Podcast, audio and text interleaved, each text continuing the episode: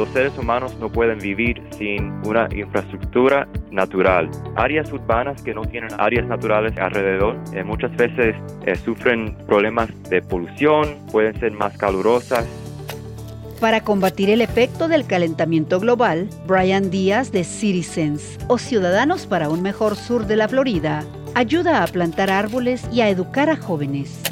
En el sur de la Florida tenemos el problema con el cambio climático, mayormente que el nivel del océano se está alzando poco a poco.